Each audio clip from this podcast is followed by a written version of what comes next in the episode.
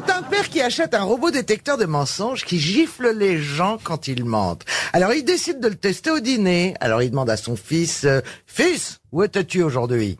Alors le fils répond, à l'école papa. Schlac, le robot gifle le fils. Ok, j'ai regardé Toy Story avec un pote. Le robot regifle le fils. Ok, c'était un porno. Alors le père dit, quoi? Mais moi à ton âge, je savais même pas ce que c'était. Alors le robot gifle le père, et décidément, la mère dit, c'est bien ton fils. Et là, le robot gifle la mère. Elle est pas mal.